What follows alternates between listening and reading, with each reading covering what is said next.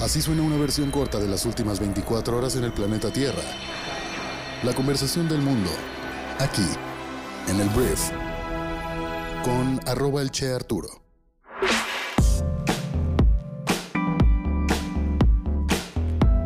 Hola, muy buenos días, bienvenidos a esto que es el Brief para este miércoles 21 de abril. Yo soy Arturo Salazar, uno de los fundadores de Briefy, y aquí vas a poder escuchar las noticias que debes conocer el día de hoy. Comenzamos. Empezamos hablando de Andrés Manuel López Obrador, porque después de que se puso en la polémica Andrés Manuel por haber dicho que no se iba a vacunar el día de ayer, o por lo menos no se iba a vacunar por lo pronto, el presidente Andrés Manuel ayer recibió la vacuna en contra del COVID-19 al finalizar su conferencia matutina. López Obrador dijo que el objetivo de aplicarse la vacuna en público es hacer una convocatoria a todos los adultos mayores que no la han querido recibir por precaución o temor. La dosis que recibió fue de AstraZeneca, fórmula que se aplicó en la alcaldía Cuauhtémoc, donde él reside, fue lo que reporta Animal Político. Y hablemos de economía en México porque ya salieron los resultados más recientes de la encuesta de Citibanamex acerca de la perspectiva sobre la recuperación económica de México y la perspectiva es de un avance del 4.7% de acuerdo con la más reciente encuesta. Esto representa una mejoría de 10 puntos base respecto al sondeo previo donde se auguraba un crecimiento de 4.6% para este año 2021. Para el año entrante, la mediana del consenso estima que el crecimiento económico sería del 2.7%, sin cambios respecto al sondeo previo. Y si hablamos de la inflación, la inflación de abril repuntaría a 5.7% a tasa anual, lo que representa un aumento de un punto porcentual respecto al 4.67% que reportaba el INEGI en marzo.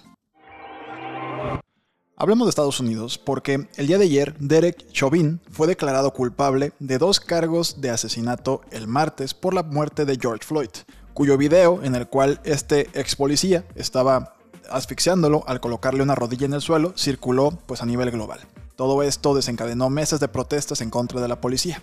Entonces, después de deliberar durante aproximadamente 10 horas durante dos días, luego de un juicio emocional que duró tres semanas, el jurado encontró a este ex policía, el señor Chauvin, culpable de asesinato en segundo grado, asesinato en tercer grado y homicidio involuntario por el asesinato del señor Floyd, que era un hombre afroamericano. Y esta decisión y este veredicto pues fue celebrado por diferentes colectivos que luchan para acabar con la discriminación de la comunidad afroamericana en Estados Unidos. Hablemos de la vacuna de Johnson Johnson porque el laboratorio dijo el martes que reanudaría el lanzamiento de la vacuna contra el coronavirus en Europa después de que los reguladores de medicamentos de la Unión Europea dijeron que se debería agregar una advertencia al producto que indique un posible vínculo con coágulos sanguíneos raros, pero que los beneficios de la inyección superan los riesgos. Johnson Johnson decidió retrasar su implementación en los 27 estados miembros del bloque la semana pasada, luego de que los reguladores de Estados Unidos pidieran una pausa en la vacunación debido a las preocupaciones sobre el posible efecto secundario grave, fue lo que reportó el New York Times. Hablemos de China y de su presidente, el presidente Xi Jinping, que el día de ayer desafió el liderazgo global de Estados Unidos y advirtió contra el desacoplamiento de las economías del mundo. El presidente pidió una mayor integración económica mundial y advirtió en contra de la disociación, al tiempo que pidió a Estados Unidos y sus aliados que eviten mandarle a otros países menos poderosos. Los asuntos internacionales, dijo Xi, deben llevarse a cabo mediante negociaciones y discusiones, y el destino futuro del mundo debe ser decidido por todos los países, dijo Xi, sin nombrar específicamente a Estados Unidos. En una crítica velada a los esfuerzos de Estados Unidos para reducir la dependencia de las cadenas de suministro chinas y retener las exportaciones de bienes como chips de computadora avanzados, Xi dijo que cualquier esfuerzo por construir barreras y desacoplar va en contra de los principios económicos y de mercado y solo dañaría a otros sin beneficiarse a uno mismo. Entonces, pues China sigue aprovechando la ola que dejó Donaldo, el expresidente más naranja del mundo, en el que se le abrió la oportunidad de China de acercarse a ciertas potencias y países con las que Donaldo decidió alejarse económicamente y con los diferentes entonces, ese fue el mensaje de G a Estados Unidos. Hablemos de Chad, que es un país en el centro de África, porque el presidente de Chad, Idris Deby, murió a causa de las heridas tras los enfrentamientos con rebeldes en el norte del país durante el fin de semana, dijo el ejército el día de ayer. El anuncio se produjo un día después de que los resultados de las elecciones provisionales proyectaran que ganaría este hombre un sexto mandato. El gobierno y el parlamento se han disuelto, también se han impuesto un toque de queda y se han cerrado las fronteras, fue lo que reportó Al Jazeera. Y hablemos de negocios, vamos a hablar de Apple, porque el día de ayer Apple realizó su esperado evento Spring Loaded, en el que lanzó nuevos productos como su nuevo iPhone 12, nuevos Macs, un AirTag, entre otros, y te voy a platicar un poco más de cada uno de estos. Este es el primer evento que lanza la compañía en 2021 y hay cinco cosas que te quiero platicar que lanzó. Primero, Apple reveló una colorida sorpresa lanzando un iPhone púrpura. Este nuevo color estará disponible para el modelo de iPhone 12 y también podrá adquirirse en una versión mini. Se presentó también la nueva actualización de uno de sus modelos con más historia, que es la iMac. Podrán adquirirse también en verde, amarillo, naranja, rosa, púrpura, azul y plata. La verdad están muy bonitas.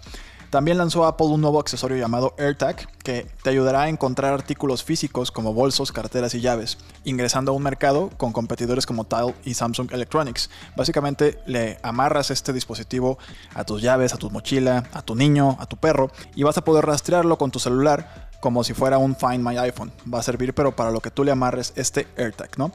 Además, eh, Apple anunció suscripciones para su aplicación de podcast, lo que permite a los usuarios pagar a los creadores directamente y acceder a experiencias auditivas sin publicidad.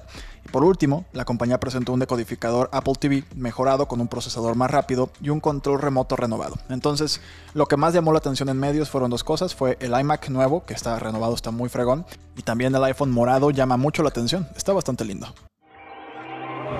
Traigo actualizaciones de la Superliga Europea, que es este movimiento que 15 equipos grandes en Europa están haciendo para separarse y tener su propia liga de fútbol. Entonces ha habido una respuesta fuertísima por parte de los aficionados, de las autoridades del fútbol, incluso de algunos gobiernos como el del Reino Unido. Y lo que ha provocado es que diferentes equipos se salgan de este proyecto. En este caso voy a hablar de los seis equipos ingleses que ya se retiraron, apenas dos días después de que se anunció la Superliga. Los seis equipos ingleses que iban a participar se retiraron este martes del proyecto. El Manchester City fue el primero en anunciarlo. Luego le siguieron los otros cinco equipos que iban a participar: el Manchester United, el Liverpool, el Arsenal, el Tottenham y el Chelsea. Se dice por ahí que pues ya el proyecto está prácticamente a punto de morir, que no se va a armar solamente con los equipos italianos y españoles. Entonces me queda claro que van a llegar a una negociación con la UEFA, que es el organismo que controla el fútbol oficialmente en Europa, y con esto puedan tener tal vez mejores condiciones, un mejor torneo. Me queda claro que sí sirvió todo este movimiento para simbrar lo que viene siendo la estructura global de la FIFA y la UEFA en este caso.